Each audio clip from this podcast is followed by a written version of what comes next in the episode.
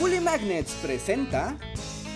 Una de las principales causas de la Revolución Mexicana fue la existencia de las haciendas, lugares de trabajo agrícolas con condiciones severas y una compensación económica miserable para la mayoría de sus trabajadores. Pero esa es la idea general que todo mundo tiene sobre esos lugares. Así que en esta ocasión les vengo a platicar de forma un poco más específica sobre cómo funcionaban las haciendas y algo un poco más importante que es cuánto dinero podías ganar dentro de uno de estos lugares. Así que prepárense porque para entender todo esto primero necesitamos algo de... ¡Contexto histórico! Para finales del siglo XIX, México pasó por una profunda transformación luego de las leyes de reforma. Uno de esos cambios fue la expropiación de los bienes de la iglesia para ponerlos a la venta a particulares. Pero esto, en vez de favorecer a la población en general, terminó favoreciendo a los grandes capitales que compraron la mayor parte de los terrenos que vendió el gobierno, por lo que ahora cerca del 13% de las tierras del país estaban en manos de un puñado de particulares. Más o menos así fue, aunque es un poco más complejo que eso. Hay todo un video al respecto que lo explica muy claro, además que salgo yo, Benito Juárez, el mejor presidente de México. Les dejo el video aquí arriba, al final del video y en los comentarios, para que no se lo pierdan. Pero el caso con todo esto es que los nuevos propietarios de tierras vieron cómo sus ranchos y haciendas crecieron enormemente y pasaron de tener propiedades pequeñas y amuralladas a gigantescas propiedades que abarcaban mucho más allá del horizonte. Aunque cada hacienda tenía sus variaciones, en general se conformaban de los mismos elementos, como lo era la zona central de la hacienda o el casco, donde estaba la casa del propietario, la casa del administrador, las casas de los empleados, las oficinas y el escritorio. Se le llamaba escritorio a la zona donde convivían empleados y campesinos. Es decir, es donde estaba la tienda de raya, la iglesia, la cárcel y en algunos muy contados casos algún cuartucho que se ocupaba como escuela. Además ahí estaba la zona de los trojes y los establos, que eran las zonas de trabajo. Dentro de la casa del hacendado se podían encontrar todas las comodidades de la época, como lo era la electricidad, el agua caliente, muebles de importación y muchas habitaciones, y en algunos casos la casa incluso estaba rodeada de bellos jardines. Evidentemente, solo nos tocaba lo mejor de lo mejor. Luego tenemos la casa del administrador y de los empleados de confianza, que aunque no eran tan suntuosas, tenían todo lo necesario para una familia de clase media de la época. Dentro del mismo casco estaba la tienda de raya, un lugar donde se vendía a los peones y a sus familias la manta, el jabón, el maíz, el frijol y el aguardiente, además de otros insumos básicos a un precio normalmente superior al del mercado y no necesariamente de buena calidad. Además, una de las dinámicas más comunes era pagar la jornada con mercancías, normalmente evaluadas a sobreprecio, y de esta manera hacer que el pequeño salario del campesino se viera mermado y éste tuviera que pedir prestado, por lo que sus deudas con la hacienda lo mantenían siempre arraigado al trabajo de la tierra. A mí solo me toca lo peor de lo peor. En todo este escenario, la Iglesia Católica tenía un papel fundamental. Su labor era promover la fe y los rituales católicos, pero también estaba allí para recordarle a los miserables peones que tuvieran resignación en esta vida terrenal y esperaran a las glorias del cielo o a los horribles castigos del infierno en caso de ser desobedientes. Pero la labor de sometimiento al peón no solo era económica y moral, en caso de que todo fallara, también estaba la cárcel de la hacienda y el escarmiento físico para someterlo. Y en caso de que mantuviera su actitud rebelde, estaba la posibilidad de que el propietario lo enviara a formar parte de las filas del ejército de forzados del porfirismo.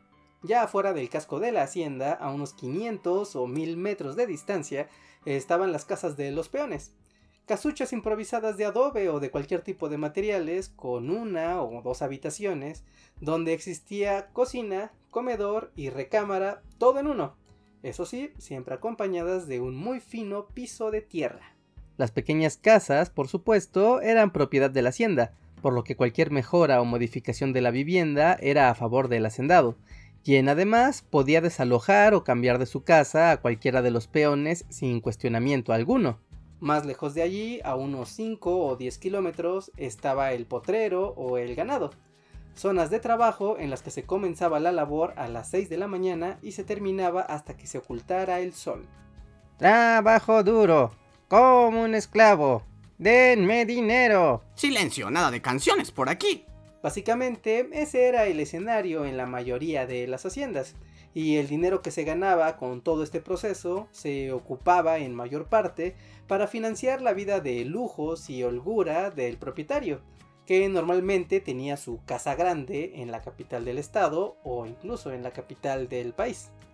Pero bueno, ahora veamos con un poco más de detalle cómo está el asunto de las cifras y del dinero en una hacienda de aquella época. En primer lugar estaban los 840 hacendados de México.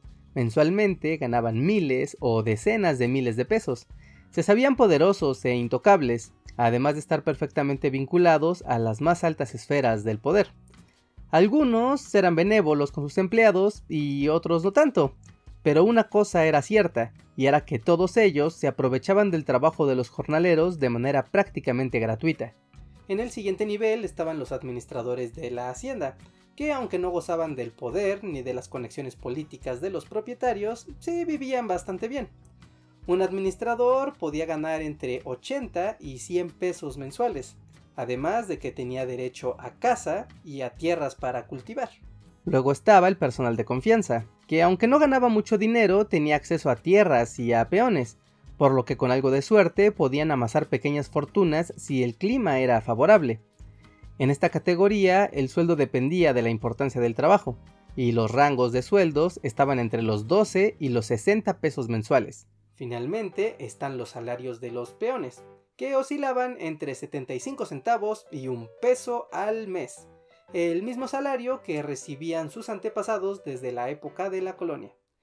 Pero para tener un poco más de noción de esto, es importante saber que la alimentación de los peones consistía básicamente en maíz, frijol y chile. En algunos lugares del país podían incluir café y pulque, y en algunos momentos muy extraños podían tener pan y arroz. Y bueno, no hablemos de carne ni de leche, porque esos eran artículos de lujo para su estrato social. Con eso en mente podemos ver esta tabla, con algunos datos de los precios de productos básicos en la Ciudad de México y el proceso de inflación que sufrieron a lo largo de los años. Estos datos son importantes porque desde 1892 y hasta los años previos a la Revolución hubo un proceso de inflación que afectaba a los más pobres del país, que en ese entonces eran un 80% de la población mexicana. Eso quiere decir que con mi salario mensual podría comprar 3 kilos de arroz, 3 de frijol y 3 de trigo. Y nada más. Pero si todo esto era un dato conocido, ¿por qué nadie hizo nada? Bueno, en primer lugar, porque a nadie le importaba lo que pasara con los peones. Y en segundo, porque toda esta dinámica fue alimentada por las leyes de reforma y la constitución del 57, Recordemos que las tierras de pequeños propietarios y las tierras ejidales fueron compradas por estos grandes propietarios, por lo que ahora la mayoría de la población estaba obligada a buscar trabajo y los únicos que lo podían dar eran estos hacendados. Así que ocurrió la ley de la oferta y la demanda, es decir, había demasiadas manos para trabajar, pero muy pocos patrones, así que ellos justificaban la congelación de los salarios con aquello de Agradece que tienes trabajo. Allá afuera hay otros 100 más que querrían tu lugar. Pero aquí hay que hacer una pausa, porque esa no fue la única dinámica que ocasionó la disminución del ingreso de la mayoría de los mexicanos. Al mismo tiempo, durante muchos años, ocurrió un fenómeno internacional que fue devaluando la moneda mexicana. Todo comenzó el 27 de noviembre de 1867, cuando se expidió una ley que establecía el sistema monetario bimetálico en México, es decir, que era legal comerciar con monedas de oro y plata, cosa que era común en las grandes economías de la época. En ese momento, la relación era de 16 onzas de plata por una de oro, lo cual era un trato muy razonable, pero a partir de 1870 comenzó un proceso de devaluación de la plata en todo el mundo, esto debido a las nuevas técnicas de metalurgia, al excedente de este metal, a la revolución industrial y a algunas cosas que tienen que ver con la bolsa de valores de Londres. Pero eso es tema para otro video. Como sea, todo este proceso de devaluación de la plata afectó directamente a la economía mexicana. El caso es que el precio de la plata, que había sido el metal por excelencia en la época colonial, había bajado su precio y para 1904 la paridad era de 39 onzas de plata por una de oro. Es decir, perdió más de la mitad de su valor en el mercado internacional después de cuatro décadas. Otro elemento interesante de este periodo fue la aparición de la ley de Gresham, un fenómeno económico que ocurre cuando hay dos tipos de moneda en circulación, en este caso el oro y la plata. Y bueno, esta ley dice que la moneda de menor valor va a desplazar a la de mayor. En este caso, la plata, que era lo que todo mundo quería utilizar, desplazaba al oro, que era una moneda donde la gente se refugiaba o la ahorraba y dejaba de circular. O dicho de otra manera, el oro de México dejó de circular en la economía, por lo que era como si no existiera, lo cual ejerció aún más presión sobre el proceso de inflación de los precios. Un fenómeno gradual que hizo que los ricos fuéramos un poco menos ricos. Y que también hacía que los pobres nos hiciéramos aún más pobres. Así que analicemos qué pasó, porque en México había una enorme desigualdad social, disparidad en los salarios, pobreza extrema, una enorme concentración de la riqueza en muy pocas manos y finalmente un proceso de inflación al que las élites fueron totalmente indiferentes. En conclusión, entender la organización de las haciendas y el contexto económico de México es entender una parte importante de los motivos por los que comenzó la Revolución Mexicana, pues el esquema de producción capitalista clientelar generó progreso económico, como lo era la construcción de vías férreas, minas, carreteras y fábricas, pero en ningún momento generó desarrollo económico, es decir, nunca buscó combatir la injusticia social ni incorporar a la mayoría de la población a las dinámicas del mercado, por lo que a pesar de todo, México durante el porfiriato siempre fue un país subdesarrollado. Y bueno, a ustedes, ¿qué les pareció esta historia? ¿Creen que con toda esta información las élites mexicanas pudieron haber evitado la Revolución Mexicana? ¿O creen que se pudo haber hecho algo positivo para el 80% de la población a pesar de este modelo donde se concentraba la mayoría de la riqueza en muy pocas manos? Déjenme sus ideas y comentarios aquí abajo que me va a encantar leerlos y dejarles un corazoncito a todos ustedes que dejen un comentario en la siguiente semana a partir de la publicación de este video y tal vez después también.